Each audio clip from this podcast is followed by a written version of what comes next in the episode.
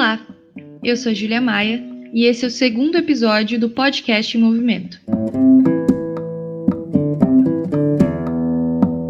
Desde o início do seu governo, o Bolsonaro sempre deixou bem claro que ia ser um grande inimigo da educação pública. Ele e os seus ministros sempre se referiram às universidades como um lugar de balbúrdia que precisava ser liquidado. Ainda em 2019, o Bolsonaro deu exemplos concretos do seu projeto de desmonte da educação, quando, através do então ministro Weintraub, o governo tentou um corte de 30% das verbas das universidades e institutos federais. Naquele momento, emergiu uma luta massiva dos estudantes e de toda a sociedade que formou um verdadeiro tsunami da educação que conseguiu barrar os cortes e derrotar o governo. Caraca, a juventude chegou forte! Esse é o tsunami que vai barrar os cortes! Esse é o tsunami que vai barrar os cortes! De 2019 para cá, não nos faltam demonstrações de que esse projeto de sucateamento da educação pública segue em marcha. E no final de abril, Bolsonaro sancionou uma proposta de orçamento para 2021 que prevê um corte de quase 20% nas verbas das universidades e institutos federais, além de impor um bloqueio de verbas de quase 14%. Na prática, o que esses números representam é que as universidades e institutos federais vão ter um retrocesso no seu orçamento para metade do que tinham há cinco anos atrás. Em resposta a esse ataque, na semana passada, os estudantes do Rio de Janeiro tomaram as ruas em uma manifestação que juntou mais de 4 mil pessoas na luta contra os cortes e contra o governo. Partir desse ato e de outros que estão surgindo, a gente consegue ver a possibilidade de um novo processo de mobilização de ruas no Brasil, novamente puxado pela luta em defesa da educação. E é por isso que no podcast de hoje a gente vai debater sobre a tentativa de cortes e a resistência da educação pública. Para debater sobre isso, hoje nós vamos conversar com Daniel Cara, professor da Universidade de São Paulo, membro do Conselho Universitário da Unifesp e coordenador da campanha nacional pelo direito à educação. Daniel, seja muito bem-vindo. Muito obrigada por topar participar do nosso podcast. Olá, Júlia. Olá, Fábio. É um prazer estar aqui com vocês. É um prazer participar desse podcast. Além do Daniel, como ele mesmo já adiantou, a gente também conta aqui com a presença da Fabiana Morim, militante do Juntos, estudante da UF e diretora da União Nacional dos Estudantes. Seja muito bem-vinda, Fábio. Oi, gente, obrigada, Júlia. Olá, Daniel. Vamos conversar aí sobre esse assunto que é bastante urgente. A primeira pergunta que eu queria fazer, a princípio, para o Daniel, queria saber qual que é o impacto desse corte no orçamento que foi aprovado para 2021 nas universidades e nos institutos federais.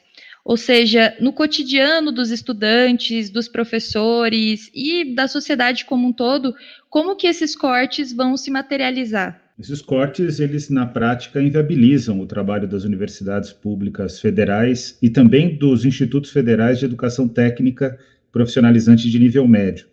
É importante dizer, Júlia, que esse processo começa no governo Michel Temer, né, com o terrível, a terrível medida do teto dos gastos públicos federais, a emenda constitucional 95 de 2016. Quem tiver interesse, inclusive, tem dois livros gratuitos que nós escrevemos sobre esse tema se chama Economia para Poucos, é só dar um Google que você consegue encontrar, e também o, o Economia Pós-Pandemia, que demonstra claramente o limite orçamentário que nós enfrentamos hoje por conta do teto dos gastos públicos federais. Basicamente, o governo Bolsonaro, para além do teto, ele é ainda mais draconiano, ele ainda causa um corte maior. E, na prática, isso significa um ataque às universidades. Ele está tentando matar as universidades federais aos poucos, a conta-gotas, via asfixia orçamentária. Nunca em nenhum outro lugar do mundo isso aconteceu. As universidades federais elas são verdadeiros patrimônios nacionais e, e concretamente, se a gente for analisar a graduação, a graduação pública das federais no Brasil e também das estaduais de alguns estados, né, especialmente São Paulo, Rio de Janeiro, elas são é, graduações de excelência para qualquer estudante do mundo. O que eu estou dizendo aqui de maneira bem clara é que a graduação no Brasil é melhor do que a das universidades, por exemplo, anglo-saxônicas, né, que são consideradas as melhores do mundo porque todos os rankings são em inglês, né, e utilizam como critério publicação em inglês. Então, concretamente, isso é um, um crime à soberania nacional e ao direito à educação dos estudantes. É, não, eu acho que, como o Daniel bem falou, a gente está passando né, por sistemáticos cortes, não é de agora, né, não iniciaram agora esse processo de cortes na educação, mas que, de fato, é, o que o governo Bolsonaro está fazendo é de um nível é, que visa, de fato, é, acabar, asfixiar com as universidades públicas, com os institutos federais. É, e tanto que esse corte, né, aí previsto para o ano de 2021, que já aconteceu, é, ele inviabiliza as universidades porque as universidades não podem não ter dinheiro, inclusive para pagar questões básicas como água, luz, o funcionamento, né, é, das universidades que mesmo durante a pandemia não estão paradas, né? Acho que isso é importante, inclusive, ressaltar. É, mas eu acho que é necessário falar do impacto, inclusive científico, né? Porque isso significa paralisar pesquisas, inclusive fundamentais nesse momento da pandemia, é, projetos de extensão, enfim, uma série de estudantes que dependem, inclusive, de bolsas que é, a gente já vem sofrendo o impacto há alguns anos, mas que nesse momento atinge diretamente, inclusive, a assistência estudantil. E eu acho que isso é, vale, inclusive, um ponto à parte, né? Porque é, o que a gente sabe que existe por detrás desse, desse projeto de cortes do governo Bolsonaro, na verdade, é de expulsar né, uma classe de dentro das universidades. A gente teve uma mudança muito importante no perfil é, daqueles que ocupam as cadeiras das universidades é, nos, nos, últimos anos, e ano que vem fazem 10 anos da lei de cotas, e é, esses cortes, né, que impactam a permanência dos estudantes é, nos seus cursos de graduação, de pós-graduação, a gente vê que esses cortes, na verdade, expulsam uma classe social é, da permanência nas universidades. Então, eu acho que são uma série é, de impactos, né, sem falar aí na própria situação dos trabalhadores também, que também estão em risco com, com esses cortes feitos pelo governo Bolsonaro. E é interessante que, se a gente for parar para pensar, de fato, esses cortes e todo esse processo não é uma coincidência, né? No governo Bolsonaro, o Daniel falou sobre o governo Temer também. Existe um projeto de longa data no Brasil de ataque, de desmonte da educação pública, mas que no governo Bolsonaro se torna ainda mais explícito, né? A gente tem um governo que quer é, taxar os livros e zera a taxação das armas, por exemplo. E isso suscita algumas perguntas, assim, afinal de contas, para vocês, por que, que o Bolsonaro elegeu a educação como a sua principal inimiga? O que, que tem na educação pública que representa uma ameaça tão grande para o governo? Olha, Júlia, é, a educação, se a gente for analisar todos os governos de ultradireita que nós tivemos no mundo, e nós temos também no mundo, porque o Bolsonaro, ele só é o pior, né? Que grave para o Brasil. Mas existem outros governos que são similares ao governo Bolsonaro, especialmente na Europa, governos de, de matriz neonazista e, e, e, de matriz fascista, e o Bolsonaro é uma experiência fascista no Brasil, só que é o fascismo miliciano, ou seja, é, é um fascismo também é, desconectado de projeto nacional. É, é, todo fascismo é terrível, só estou dizendo que no caso do Brasil ele é pior né, mais grave.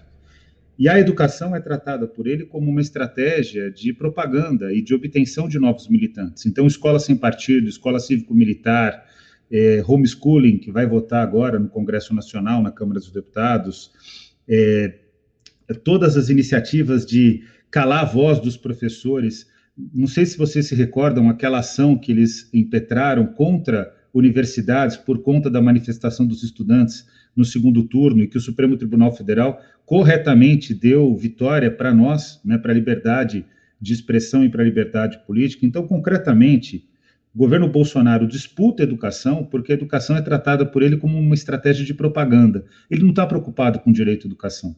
Ele não está preocupado com a expansão da universidade. Vou dizer para vocês aqui com todas as letras. A experiência de cotas na Universidade Federal de São Paulo e na Escola Paulista de Medicina é revolucionária. Então, o, o, Bolsonaro ele precisa conter a expansão da universidade, ele precisa conter a política de cotas. Caso contrário, esse país não vai ser mais o mesmo daqui a alguns anos. A gente, de fato, está formando uma nova elite intelectual que não vai permitir que uma pessoa totalmente despreparada, como Paulo Guedes, seja ministro da Economia. Uma pessoa que, como ministro da Economia, é contra o ingresso de pessoas que, que não são da classe social dele nas universidades, ele é contra o ingresso de, por, de filhos de porteiros nas universidades. Então, é, é, um momento, é um movimento de reação, como, como a Fábio colocou muito bem, e, e esse movimento de reação ultra-reacionária do Bolsonaro, ele precisa ser paralisado, mas existe uma revolução silenciosa dentro das universidades, graças à política de cotas. O que a gente tem que fazer é alimentar essa revolução, apoiar essa revolução e radicalizar essa revolução. A radicalidade freiriana, do Paulo Freire, que é diferente do sectarismo. Esse é o caminho que a gente precisa construir. Sim, acho que esse evento que, que Daniel citou, é, acho que talvez já deu ali é, a pitada né, do que ia ser, é, de como ia ser tratada a educação no governo Bolsonaro. Né? Eu sou, inclusive, como a Júlia falou, estudante da Universidade Federal Fluminense, a universidade que foi invadida aí para resgatarem uma faixa que nada menos falava que nós rechaçamos o fascismo, né? Então não era nem uma faixa partidária, qualquer coisa do tipo, mas que falava de algo que deveria ser consenso, né? De que o fascismo deve ser é, derrotado, que o fascismo não deve ter espaço na sociedade. E aquilo, e aquilo ali, né? Enfim, foi tratado como aqueles inimigos, né? Do, desde o início do governo Bolsonaro. E eu acho que essa reação, inclusive, que a gente teve, né, o setor da educação, inclusive em 2019, é, coloca aí para o governo Bolsonaro que, para além do tema econômico, né, do que eles colocam como uma necessidade de enxugar as contas, é, é, atacando os serviços públicos, e que a gente está vendo aí, inclusive, com, com a possibilidade de privatização de diversas empresas públicas, que não é só a educação que está sendo atacada, mas a educação tem uma questão é, ideológica por trás de tudo, né? Porque, é, afinal, um governo que é negacionista, né, que é, descarta a ciência, e a gente está acompanhando agora na própria CPI da Covid o quanto isso é uma verdade, né? Desde todo o tratamento da Covid, o governo Bolsonaro é, é, negou o vírus e segue negando. E a gente justamente é tratado, né? Aqueles setores, como os setores é, da educação, das universidades, são tratados como inimigos porque nós não aceitamos é, essas, essa política negacionista que o governo Bolsonaro tentou implementar no Brasil e tenta implementar no Brasil. Então, eu vejo que as universidades fazem, inclusive, um cordão de resistência a essas ideias tão retrógradas e essas políticas tão retrógradas que, que Bolsonaro tenta é, implementar, e inclusive colocando um cala-boca né, a todos aqueles que se levantam. Então, é, foi aí, inclusive, a gente citou o caso de 2019, de 2018, no segundo turno, com as faixas antifascistas, mais recentemente, inclusive, o reitor da própria ex-reitor da Universidade Federal de Pelotas também aí perseguido, né, por questionar é, a política do governo Bolsonaro na pandemia. Então, eu acho que é, nós somos tratados como inimigos porque todos aqueles que negam é, essa política é, obscurantista de Bolsonaro também são tratados como inimigos. De fato, o governo já deu um monte de demonstrações que, quando se sente ameaçado, apela também para sua, suas facetas mais autoritárias, né? Eu acho que tanto o Daniel quanto a Fábio também podem comentar um pouco sobre qual é o impacto, o que mudou de 2018 em diante em relação a ser professor no Brasil, por exemplo, a liberdade docente, ou ser estudante no Brasil, o que, que mudou na organização dos estudantes, na liberdade do movimento estudantil de auto-organização e de expressão, de manifestação. É, é interessante essa questão da liberdade de cátedra, porque o objetivo concreto do Bolsonaro é, é principalmente atuar sobre a educação básica. E a, área que ele tem como prioridade para atacar é a educação básica, mas ele não tem poder sobre a educação básica porque ela é essencialmente gerida por estados e municípios que dependem do apoio do governo federal e que o Bolsonaro optou por não fazer apoio algum. Só para vocês terem uma ideia, a execução orçamentária dos programas de educação de jovens e adultos ela é praticamente zero, ou seja, nenhum centavo investido na educação de jovens e adultos. E diversos outros programas foram descontinuados por esse governo. Só que, como ele não pode atuar na, na educação básica, ele tenta criar atividades e, e, estratégias legais, né, projetos de lei que calam os professores, que, cons, que constituem um, um ataque às escolas e que procuram atacar a pedagogia como ciência. É um governo negacionista. Mas como ele, ele não consegue impor todos os seus desígnios, todas as suas vontades no Congresso Nacional, em que pese o fato de que ele tem dois grandes líderes no Congresso hoje, né? A Bia Kicis como presidenta da, da CCJ, aliás, ela odiaria que saber que eu chamei ela de presidenta, né? Ela é tão machista que ela, ela não aceita uma designação feminista do, do, do cargo dela, né? E correta. Mas, concretamente, ele tem a Bia Kicis e também o Arthur Lira, que assustadoramente tem, de fato, comprovado que é, aderiu ao projeto miliciano de poder. Então, esse fascismo miliciano, ele acaba atacando as universidades. E ser professor universitário hoje é um desafio no Brasil.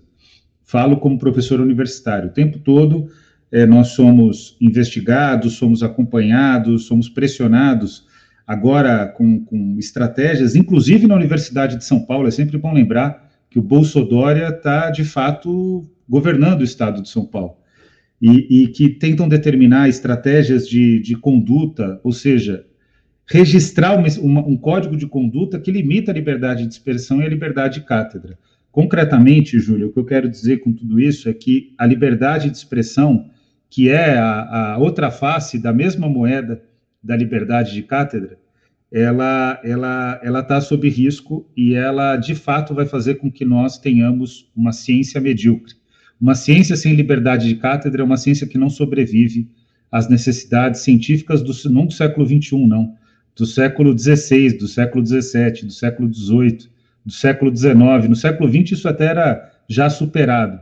Ou seja, o século 21 no Brasil tem significado um retrocesso anterior ao próprio, ao próprio surgimento da universidade no Brasil. Então, é, tem sido difícil. Agora, é, também tem aquela questão, né? É, é mar bravo é que faz bom marinheiro. A gente tem que enfrentar essa situação e, e precisa muito do apoio dos estudantes. Então, é importantíssimo estar aqui com você, com a FAB, para poder alimentar essa relação entre docentes e estudantes, é uma relação que, que interessa aos dois, mas essencialmente interessa ao povo brasileiro, que é de longe, a nossa maior preocupação como universitários. Nós temos um dever, porque somos privilegiados. O acesso à universidade pública no Brasil ainda é um privilégio.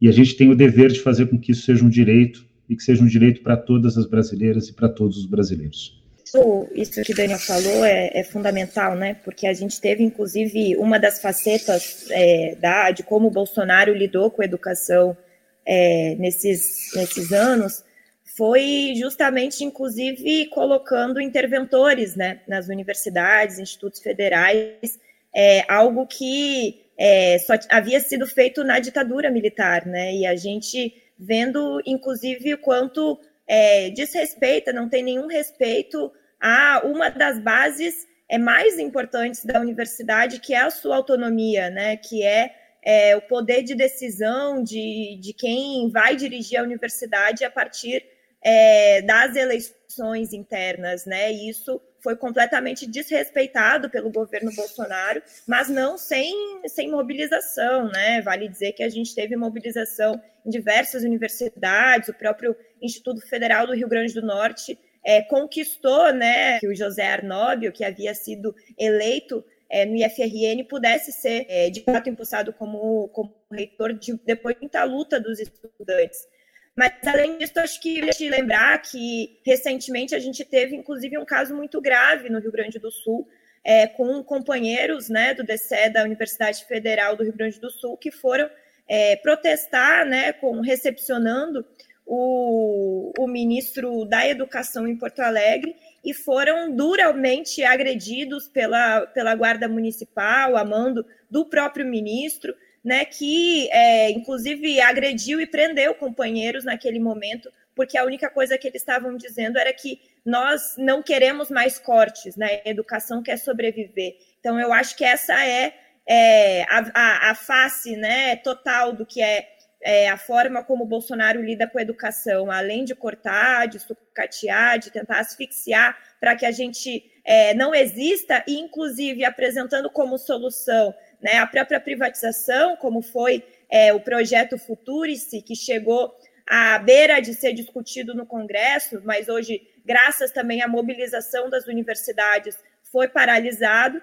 É, mas, por outro lado, com esse autoritarismo, com essa censura, que inclusive trata os estudantes que lutam pela educação como se lutar fosse crime. Importante a Fábio ter feito esse comentário, inclusive essa, essa lembrança do que aconteceu na semana passada em Porto Alegre, porque a gente tem um áudio enviado pelo Júlio Câmara, que foi um desses manifestantes que foi preso, que queria aqui também reproduzir para a gente escutar o relato dele de como foi esse processo de manifestação e de repressão lá em Porto Alegre. Aqui é o Júlio Câmara, eu sou estudante de jornalismo, militante do coletivo Juntos e faço parte do DCE da URGS. E a gente organizou um protesto para recepcionar o ministro da Educação, que veio a Porto Alegre no último dia 12. A gente aguardava, junto com colegas do DCE, o ministro na frente de uma rádio onde ele daria uma, uma entrevista, né, com cartazes, com faixas, cantando músicas em defesa da educação. E logo na chegada do ministro, a gente foi deliberadamente atropelados pelas, pela segurança da comitiva, com empurrões, uh, agressões né, contra os meninos, contra as meninas e logo em seguida reforçados pela Guarda Municipal, que veio uh, covardemente com spray de pimenta, com arma de choque, taser, com bala de borracha, e o resultado disso foi uh, algumas colegas indo parar no hospital e eu e mais dois colegas do Juntos e do DCE uh, presos, né, presos arbitrariamente ah, durante aquele dia todo, passamos o dia todo presos na delegacia, ouvindo vários tipos de, de ameaças, de, de intimidações, e tudo isso porque a gente fez um protesto né, contra os cortes da educação, um protesto pacífico, um protesto onde a gente estava ali armados né, de cartazes e, e de faixas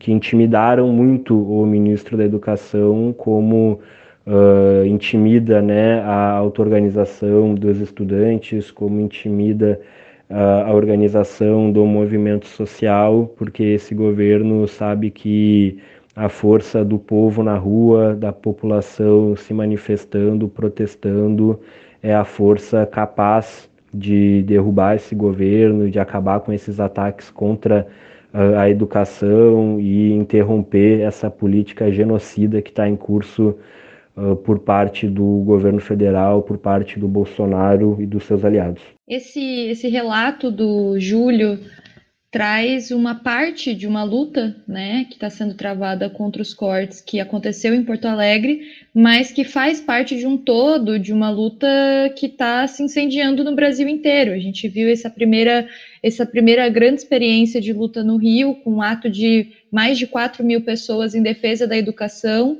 e já existe o chamado para novos atos que sigam acontecendo em defesa da educação. E queria perguntar aqui para o Daniel e para a Fábio quais são os próximos passos dessa luta, quais são os próximos passos da luta dos estudantes, dos professores e do conjunto da comunidade universitária e da sociedade civil também em defesa da educação? E qual que é a potencialidade que essa luta tem nesse momento que a gente está vivendo, onde a gente tem que defender não só a educação, mas existem tantas outras lutas necessárias, contra o genocídio que a gente está sofrendo a partir da gestão da pandemia, da crise econômica, qual que é o potencial também que a luta da educação tem de repetir agora em 2021 o que foi a luta contra os cortes em 2019? Olha, é, a educação ela tem uma, uma tarefa que é uma tarefa maior do que a das outras áreas. Eu diria, inclusive, que não é a, só a educação. Né? A luta pelo conhecimento, que envolve educação, ciência e tecnologia, ela tem uma tarefa que é uma tarefa maior. Por quê? Porque depende dela a luta contra o estabelecimento no Brasil do bolsonarismo como movimento. O, o, o Bolsonaro pode perder o poder Em 2022, a gente espera que as eleições ocorram, que elas sejam eleições limpas. As de 2018 não foram limpas, é importante ressaltar essa questão. Mas 2022 a gente espera que seja é, limpa, que seja uma eleição é, correta. E se isso acontecer, eu não tenho dúvida de que a centro-esquerda e a esquerda vão sair vitoriosas em relação a muitos governos estaduais e também em relação ao governo federal. Porém, é importante dizer que, além da gente enfrentar a agenda do dia de hoje, que é a luta pelo orçamento, a luta pela sobrevivência da universidade, e isso vai acontecer em 2021 e vai acontecer em 2022, então já está em processo essa luta, né? A gente também tem que fazer a luta para demonstrar para o país, disputar corações e mentes, como infelizmente o bolsonarismo tem feito, para mostrar que o negacionismo, a, a, a postura anticientífica, a destruição é, das universidades via asfixiamento orçamentário, que tudo isso prejudica o povo brasileiro. Então, nossa tarefa é uma tarefa que ela se dá tanto na luta urgente, como também na luta de médio e longo prazo. E, e eu acredito que para isso é preciso ocupar as ruas, é preciso é, fazer a demonstração científica da importância da política de cotas, é preciso demonstrar para a sociedade o que a universidade brasileira já entrega para ela, mas principalmente significa mostrar para pais e mães que se o bolsonarismo for vitorioso, os filhos vão ter, no máximo, seus filhos vão ter no máximo uma educação medíocre. E não tem nada que pai e mãe mais se preocupa, pais, mães, familiares em geral, mais se preocupam do que garantir aos seus filhos uma educação de qualidade. Quer dizer, isso é um valor para a sociedade brasileira. A sociedade brasileira não sabe muito bem ainda o que é educação de qualidade na prática, porque o direito à educação foi negado à sociedade brasileira por muitos e muitos anos. Mas a gente tem essa tarefa de demonstrar o que é direito à educação, a importância da educação, a revolução silenciosa que está ocorrendo na política de cotas, fazer com que essa revolução seja menos silenciosa, Júlio. Esse é um desafio, inclusive, né? Então, eu tenho bastante esperança, porque eu, eu tenho a esperança freiriane, freiriana do, do verbo esperançar, que é a esperança ativa, que não é aquela que espera, é aquela que constrói. E eu acredito que a gente vai ser vitorioso em todas as quadras históricas que a gente enfrenta nos dias de hoje. Eu acho que o que aconteceu né, nas ruas do Rio de Janeiro no, no dia 14 é, acho que deram uma demonstração do que a gente pode ter pela frente, né? É, nós vimos com as declarações da reitoria da FRJ que os cortes, é, como a gente debateu aqui ao longo desse bate-papo, eles estão inviabilizando né, a existência da educação no próximo período. É, e nós estamos vendo um levante, inclusive, é, de jovens estudantes que enfrentaram o Enem mais desigual da história, que lutaram muito é, com grandes adversidades no meio de uma pandemia, de uma crise econômica, perdendo familiares, perdendo amigos, e onde a universidade significa é um alento de esperança para esses jovens. E com a possibilidade desse alento de esperança não mais existir, porque nós temos um governo que trata a educação como inimiga, esses jovens não vão ficar calados. Então é isso que a gente viu na UFRJ no último dia 14, é, e o que a gente deve ver, inclusive, nos próximos dias, né? Nós temos Estamos gravando aqui hoje, dia 19 de maio, já estão acontecendo algumas manifestações pelo Brasil. Mais tarde, tem algumas outras manifestações pelo Brasil, assim como a FRJ, a universidade que eu estudo, também já declarou que só tem verba para funcionar até julho. E eu acho, sinceramente, espero também que os estudantes não vão aceitar isso de forma, de forma tranquila, né? E eu acho que o movimento estudantil é, e o movimento da educação como um todo, na verdade, tem essa capacidade de também conseguir dialogar com outros setores da sociedade. E eu acho que, inclusive, o dia 29, que está aí já se desenhando como um dia importantíssimo é, de mobilizações pelo Brasil, vai poder conectar esses setores né, que estão resistindo contra o governo Bolsonaro.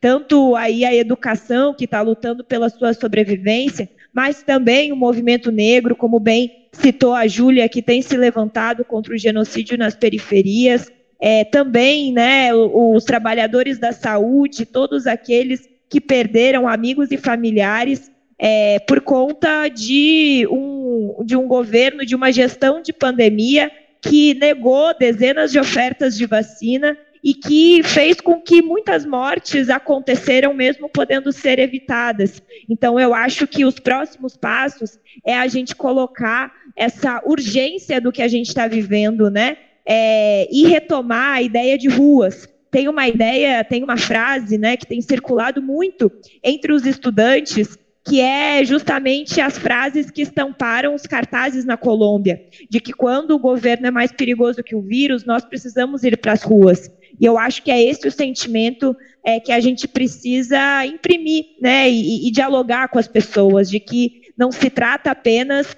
de derrotar legalmente o Bolsonaro nesse momento, mas se trata de derrotar as ideias que ele representa e todo o mal que ele tem feito ao povo brasileiro nessa, nessa gestão toda, não só da pandemia, mas também à frente do Brasil.